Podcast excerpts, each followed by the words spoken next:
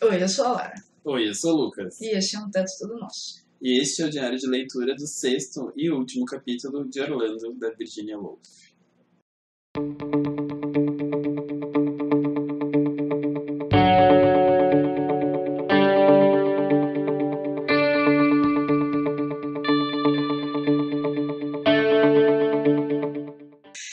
Gente. Então, como a gente viu no vídeo de segunda, estamos correndo ainda pra- em busca do tempo perdido. Ah, nós vimos o quinto capítulo de Orlando e toda a, a passagem dele pelo, pelo século XIX, né? Então, todas as mudanças sociais e culturais, além de mudanças climáticas e físicas da Inglaterra daquele tempo, a resolução dos processos civis que existiam contra ele e, por fim, toda a, o casamento, né? o começo, meio e fim do relacionamento curto dele com o Marmaduke em termos né, de se conhecer até o casamento. Ah, esse rápido processo, não fim do processo, né? Ah, e bom, agora no sexto capítulo, então, a gente já começa com Orlando no século XX. E nessa preocupação dela, eu tô falando o Orlando, né? Porque não inteiro, mas enfim. Uh, Virginia, eu acho que estava tentando também problematizar essa relação de né, a gente chamar ele ou ela. Mas toda essa relação dela agora em casa, sozinha, Marmaduke viajando para tentar contornar o. Hum, como é que é? Cidade de Horn. Cabo, Cabo de Horn. Ah, e todas essas preocupações, então, que vão surgir para Orlando agora, então, uma mulher casada, respeitável, do lar. Bela recatada e do lar. é, todos os pesadelos dela são realidade, Sim. basicamente. É, e a primeira página é justamente ela, ela refletindo sobre isso, né? Uhum. Ela diz que em três segundos a vida dela toda mudou. ela conheceu alguém. Não, ela, ela disse: quebrei o tornozelo, conheci alguém e me casei. E nessa mesma página ela, ela começa a pensar sobre o que, que é casamento. Sim, E aí ela ela fica começa a pensando- pensar, deu bad. é, sim, sempre, ruim, né? Você não dava bad, inclusive, né? Então Sim, é natural. tem uns três capítulos aí sem dar bad. Pois porque é. o terceiro e o quarto capítulo não tem bad. É, é verdade. E aí o sexto é só bad do começo ao fim. Quer Nossa. dizer, ele não termina numa bad, mas é, ele, é um, ele é um capítulo bem reflexivo. Ah. Ah, mas não É. termina numa bad, eu acho que é a última página. É, Que é a é, volta só. do Marmaduke. Sim. Mas ele é um capítulo bem, bem reflexivo. Sim. Ahn, Mas você falava sobre ela pensando no casamento. é, ela, ela fica pensando que depois de ter feito isso, e, e aí ela para. Mas pera, o que, que isso quer dizer? Se, se você casa e a pessoa não está presente, isso, isso é casamento. Ah, se, se você casa, mas a coisa mais importante da sua vida é poesia, isso é casamento. E aí ela e se vai. você casa e você gosta de outras pessoas, Isso é casamento, assim. Ela, ela segue refletindo, ela olha pra aliança e ela continua pensando sobre isso. Sim. É bem interessante porque é nesse momento que ela vai retomar, né, o poema, Sim, que ela já voltou a rever no sé- no século passado, né, no século capítulo passado, e vai fazer isso que, segundo Virginia, é a morte da biografia, Uhum. que é sentar e ficar escrevendo. É, esse trecho é muito divertido. Bom, era pra não ser, né, já que a Virginia tá fazendo isso de dizer que pro biógrafo a pior coisa do mundo é tá, ok, o personagem que eu tô cujo a vida eu tô contando tá sentado Uhum. escrevendo e agora o que, que o biógrafo fala só que é uma das partes mais divertidas do, do livro na realidade Sim, que ela fica enfim inventando mil coisas pra preencher o tempo enquanto o Orlando tá escrevendo sem parar sim. e ela faz isso com bastante humor É, ela falou justamente sobre essa justaposição entre a vida e a literatura, elas, né, o pensamento e a vida são como polos opostos, né? Então, se você... que esse é um tema que a Muito gente já falou. Não, desde o primeiro capítulo a gente está falando como Sim. o livro é sobre isso. né? Uhum.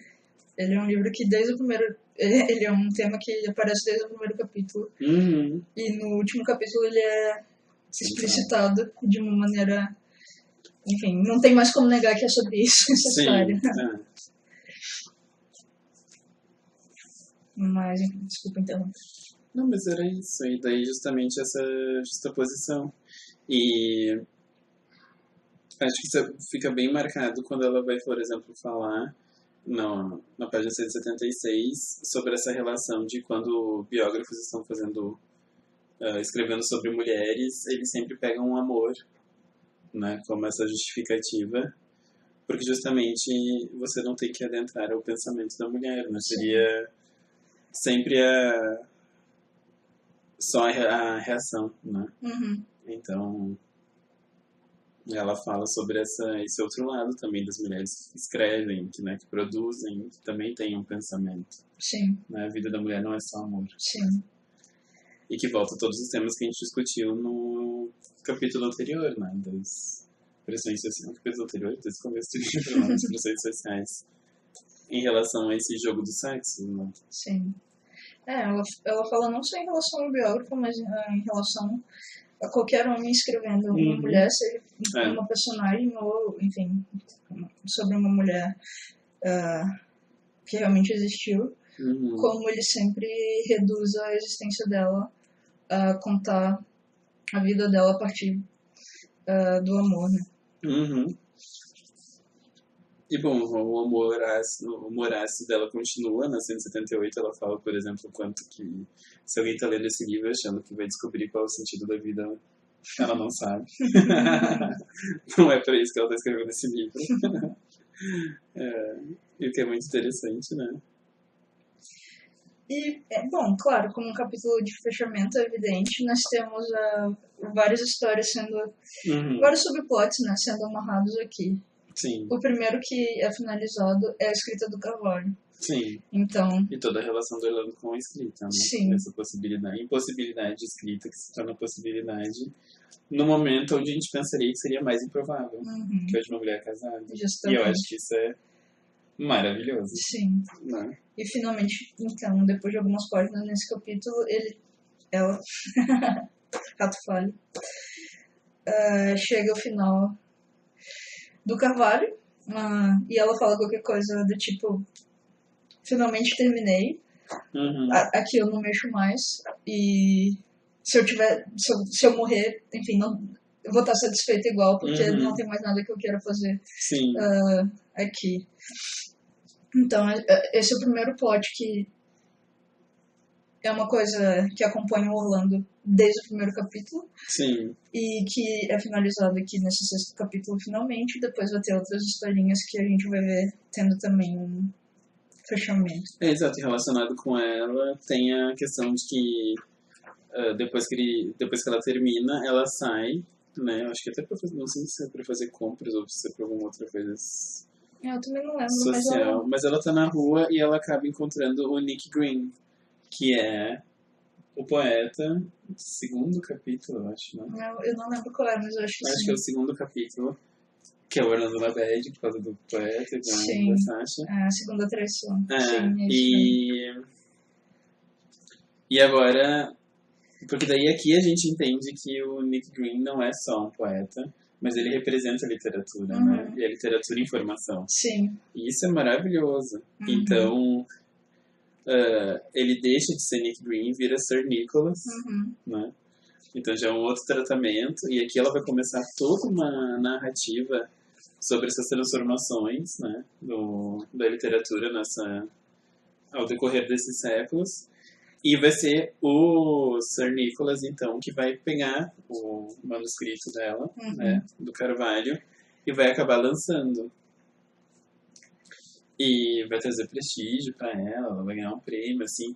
E tem toda essa justaposição com o livro da Vita, né? Eu esqueci o nome do livro da Vita.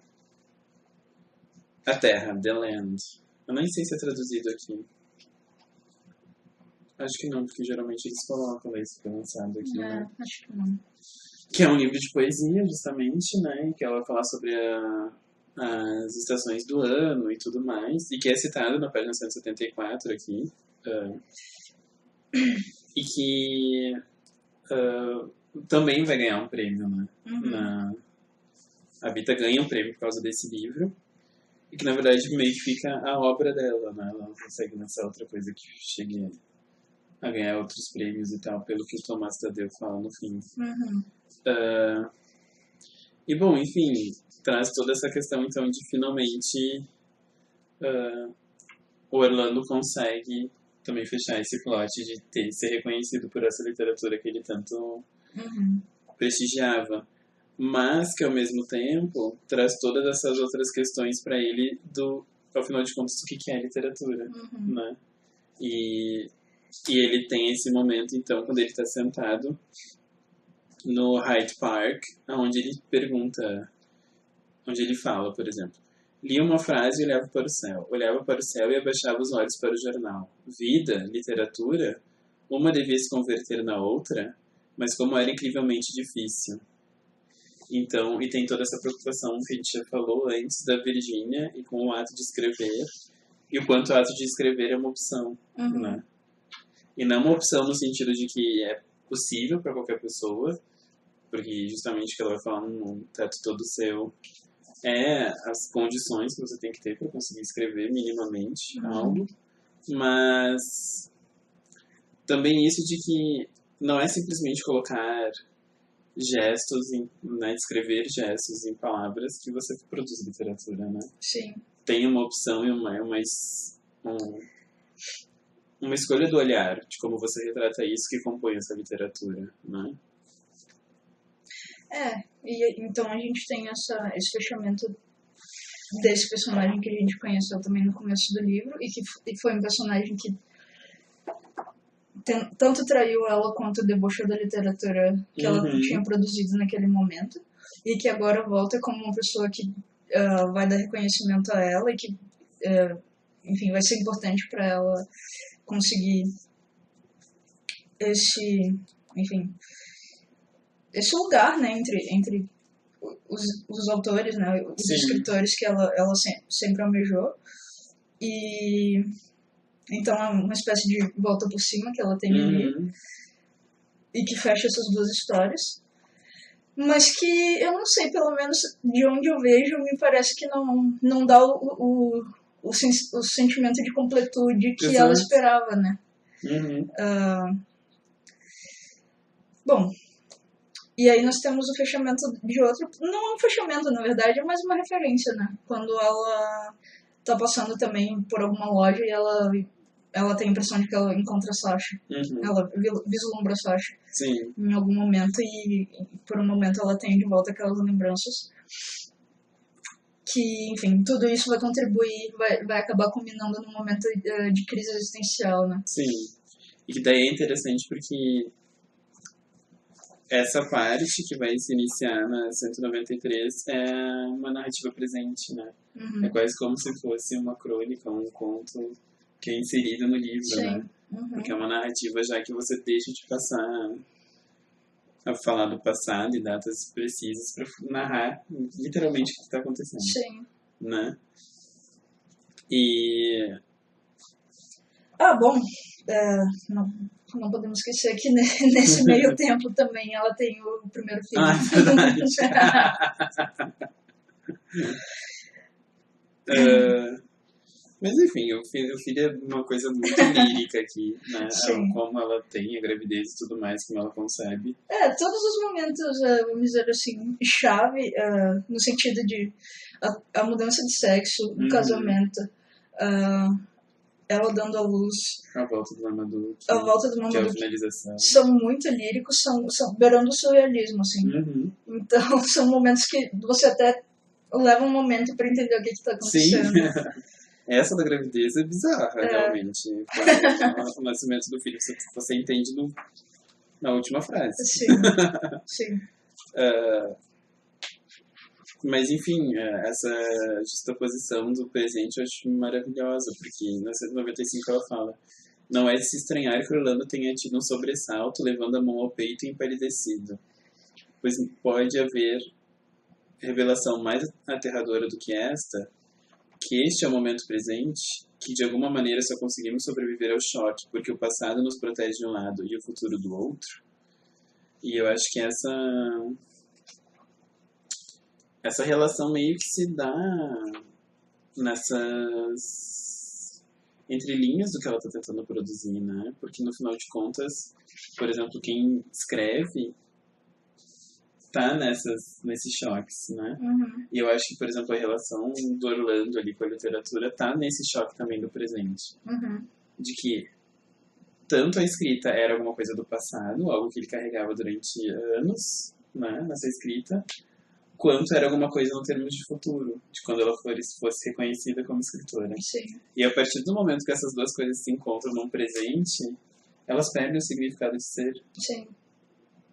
Porque em nenhum momento ela planejava aquilo naquele momento, né? Uhum. no sentido de que como seria vivenciar aquilo. E eu acho que tem um, algo aí que todos nós passamos, né? Que é essa relação de quando um sonho Uhum. se realiza e o que que você, como que você lida com isso. Sim. E eu acho que uma das coisas principais foi isso que a gente tava, você estava falando antes, é essa relação com a felicidade, Uhum. né? Quando o sonho se realiza, qual é o tipo de felicidade que você tem que ter, qual é o tipo de expectativa que você tem que gerar. Sim. E às vezes algum sonho se realiza e você não tem uma felicidade tremenda, você meio que se culpa, tipo, mas eu não deveria estar Sim. super feliz, então... Enfim, devaneios a partir da, Ah, mas eu acho que da Virgínia, mas é... Eu, eu acho que é uma reflexão também sobre isso. Sim, porque eu- acho que isso se junta com essa parte final, que você estava falando sobre a, a Sasha, e a Sasha como um trigger, questiona esses múltiplos eus, né, como a Virginia vai, vai falar, Uhum. Ah, e esse momento então onde várias expectativas, planos, desejos, sonhos se juntam ali, Sim. num turbilhão de eus planejados, não planejados, mas que vão, vão surgindo, e que de alguma forma ah, parecem também surgir nesses momentos onde as coisas se juntam, onde passado e presente se juntam, Uhum. né? E eu acho que tem um choque aí que é muito interessante, que existem dois tipos de frustrações, né? Hum, Que é o da realização das coisas, que nunca Uhum. é a altura do que a gente imaginava, e o da não realização, que é o que a Sasha significa. E que mesmo, mesmo sabendo que a realização não seria tão boa quanto imaginada, a gente nunca se conforma com a não realização de alguma coisa. Uhum, E eu acho que a, a Sasha é um trigger nesse sentido, porque Sim. a Sasha lembra ela de todas as coisas que ela quis e que ela não teve. exato. E, enfim, ela tá nesse momento Uhum. de, de frustração pelo que ela teve que não foi tão bom, e aquilo tudo traz. Sim, É muito, é muito pra ela aguentar naquele momento, e eu acho que é isso que acaba desencadeando esse momento de desconstrução total dela ah, em poucos minutos, uhum. mas que é uma das passagens também mais, mais bonitas do livro.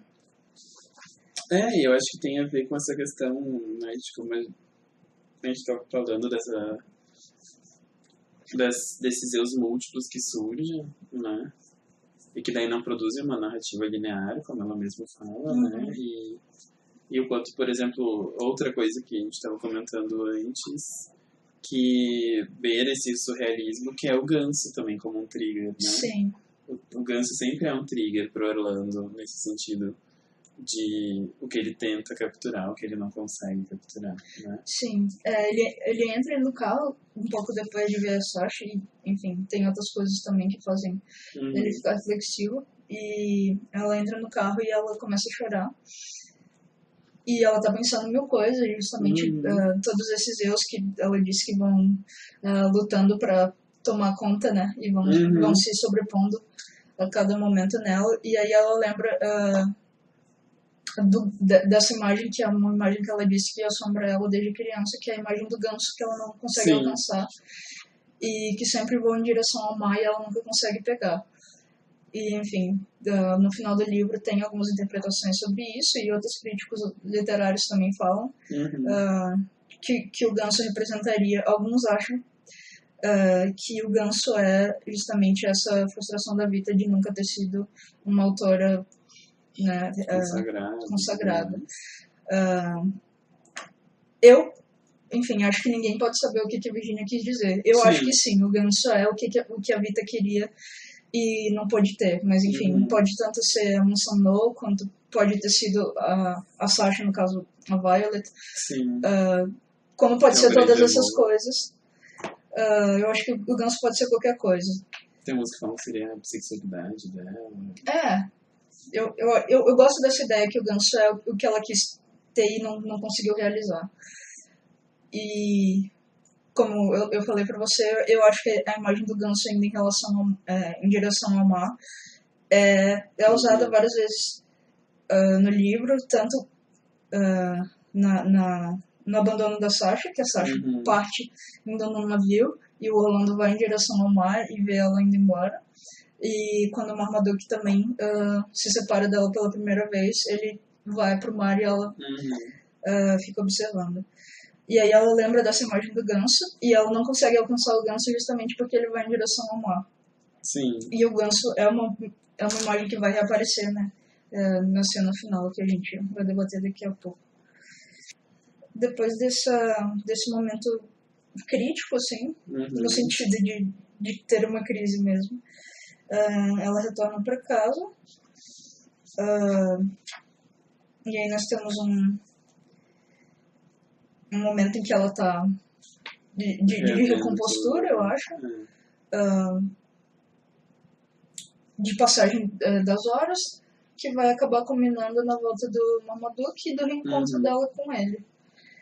E o livro acaba então à meia-noite. E a última imagem do livro é justamente ela vendo o ganso novamente e não conseguindo alcançar o ganso. E o livro termina, eu não sei se no dia em Sim, que ela termina de o livro, no dia de lançamento, ah, que é 11 de outubro de 1928. Todo esse, é, todo esse, isso que eu falei que tipo, parece meio que um conto dentro de uma narrativa, dentro da narrativa, se passa nesse dia. Uhum, São mais ou menos 20 páginas que se passam nesse dia. uhum. É, então essa cena final, a página final, na verdade, é o reencontro dela com o Marmaduke. E, é claro, eles estão felizes de se reencontrar. E eles estão observando o céu. E. Enfim, é um céu meio chuvoso. É, passa um avião, que eu acho que é curioso, porque ela sempre dá é, essas pequenas descrições Uhum. que são referentes ao- século que, em que eles estão, né? É, século presente. Ela também faz uma relação dizendo que. Ele, ela fala alguma coisa que eu acho que é em alemão ou em francês, e ela fala ah, porque teve uma guerra com os, com os alemães. Uhum. Né? São pequenos, Sim, pequenas pinceladas do, do século, né? eu acho muito bom. E, e aí ela tá com o Marmaduke observando o céu e, e por trás dele, eu acho que eles estão abraçados e por trás dele ela vê o ganso e ela grita o ganso, ganso.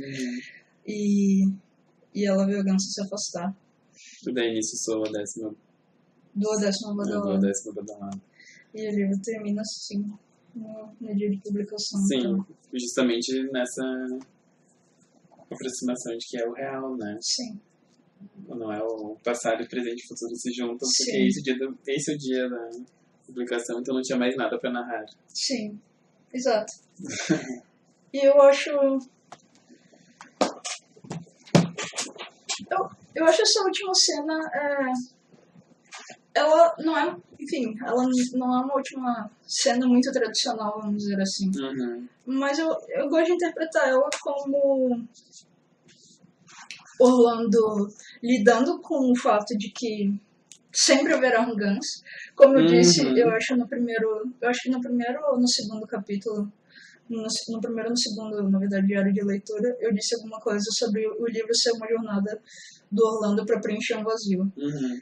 E eu acho que o Ganso, na verdade, representa esse vazio. Sim. E eu acho que esse é o momento de aceitação do Orlando, de que sempre vai ter um vazio, sempre vai ter o Ganso que ele não vai conseguir pegar, ou ela. E é representativo que ela esteja num, abraçada com o Marmaduke nesse momento. Uhum. Que é justamente o que você falou, o choque do real com, com enfim, passado, presente e futuro. Sim. Sempre vai ter essa frustração, mas é, é aquele momento de realidade. Também sempre vai ter aquilo que é real e Sim. que ela, que ela alcançou de algum modo. Então, enfim, eu acho uma última cena bonita. Eu gosto desse detalhe de, de acabar ali, como você falou. Sim. Dali é. pra frente não tem mais o que narrar. É o final do trabalho do biógrafo. Sim. E eu acho que é por isso que restitui também a mansão pra ela, né? Uhum. Sim, Porque se a gente tá no tempo presente, ela continua lá em posse, não, sim. não tem como ter uma narrativa posterior, tipo, não. Mas dois, dois meses depois ela foi não existe isso. E eu também gosto dessa ideia de. Porque a gente tá. E ela até brinca com essa ideia de psicologizações e tal, ali já. Ela chega a falar em um dado momento que ela não tá fazendo psicolo- psicologizando. O próprio Orlando fala, né? Uhum. A própria Orlando fala que não estava psicologizando as coisas, mas ah, é um tempo onde começa esse discurso e que, por exemplo, acontece a todo momento quando a gente está discutindo direitos, ah, que é a ideia da felicidade plena, Uhum. né? Então, quando ela chega nesse momento onde ela está numa relação que ela consegue perceber que ela faz o que ela quer, né? Que essa, esse amor pela poesia, ela consegue ser uma mulher plena nos olhos de Virginia porque ela tem filhos, né? Ela tem um relacionamento eh, que envolve amor carnal, não só amor eh, né? De mais companheirismo. é, de companheirismo. Eh, mas ao mesmo tempo isso não basta, porque sempre tem algum, alguma outra Uhum. coisa que tá ali, né? Sim.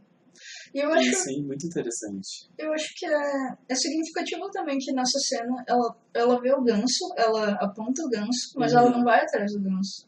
Sim, E é meio que ela aceitando esse Ah, processo, é, né? eu acho que. Enfim, todo livro, como a gente disse, ele, ele é difícil de interpretar em alguns momentos, Uhum. porque justamente por causa desse lirismo todo, que não é durante todo o livro, ele é pontualmente, assim, extremamente surreal. Sim, Mas, mas eu acho que isso é, enfim, eu acho que é uma interpretação que me satisfaz. sim. Pode ser boa, pode ser ruim, mas pra mim ela, ela, ela basta. Eu, eu, eu gosto de entender o final do livro dessa Sim. maneira. Eu tava pensando agora, você pode até pensar o próprio livro como esse ganso. Uhum. Como essa restituição dessa relação perdida com a Sasha, Sim. essa restituição da mansão novo e esse- por mais que tenha todo esse debate que a Virginia estava fazendo também um pouco por rancor É, da troca, tem alguma coisa de alguém e né, o próprio filho da Vita vai dizer dessa carta de uma amor. carta de amor. E eu acho que tem uma coisa meio que talvez a própria Virginia seja esse, Sim, é, esse ganso selvagem. sim. E a vida também é o ganso Sim. dela. Talvez possa ser a pró- própria relação delas, Sim. né? Sim. Bom, eu Então- acho que né, de maneira diferente a Virginia é ganso interessante. no sentido de, de a Vita sempre ter reconhecido que a Virginia era infinitamente mais talentosa. E a Vita era o ganso dela exato. porque era o, o amor que ela sabia que ela não ia poder ter além do que ela já tinha tido. Exato. Então, Assim como ela sabia que a Vita nunca seria, mesmo num amor lésbico, nunca seria esse amor dela, né? sim. Porque a Vita não tinha ela. E tem o, o, o Thomas Tadeu fala de uma carta onde a Virginia diz que ela era promíscua, né? Uhum.